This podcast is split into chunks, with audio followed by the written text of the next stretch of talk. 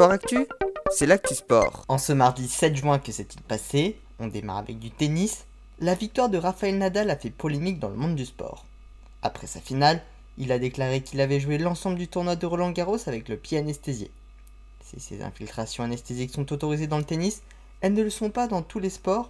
C'est par exemple le cas en cyclisme, où Guillaume Martin, le grimpeur de la Cofidis, a expliqué Ce qu'a fait Nadal aurait été impossible dans le vélo, et je trouve ça normal.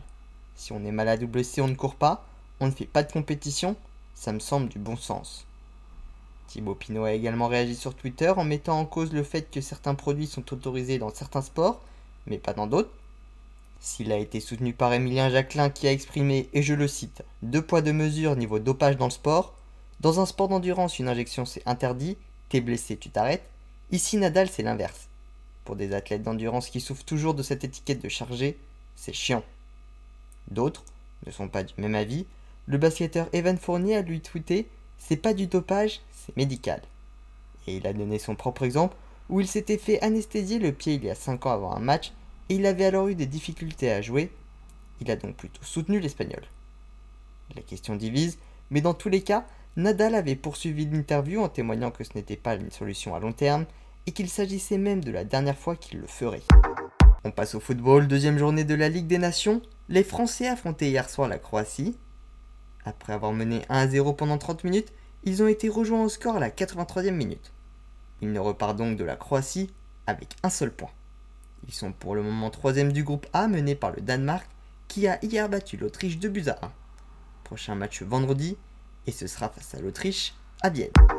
Également en football, du côté de l'équipe de France Sport ça va bien mieux ils ont hier soir battu 4 buts à 1 l'Arménie en match de qualification pour l'Euro 2023. Ils sont d'ores et déjà assurés d'y participer alors qu'il leur reste un dernier match jeudi face à l'Ukraine, deuxième du groupe. En cyclisme, troisième étape du critérium du Dauphiné entre Saint-Poilien et Chartres-et-Sancy, c'était la première arrivée au sommet et David Godu a battu Wood van Aert au sprint. Le coureur belge récupère néanmoins le maillot jaune de leader du classement général qui était porté par Alexis Villermoz. Au général, David Gaudieu est deuxième à 6 secondes et Victor Lafay, le coureur de la Cofidis, est troisième à 12 secondes. Enfin en basket, suite des demi-finales de la Betclic Elite, l'Asvel a une nouvelle fois battu Dijon hier soir sur le score de 61 à 73.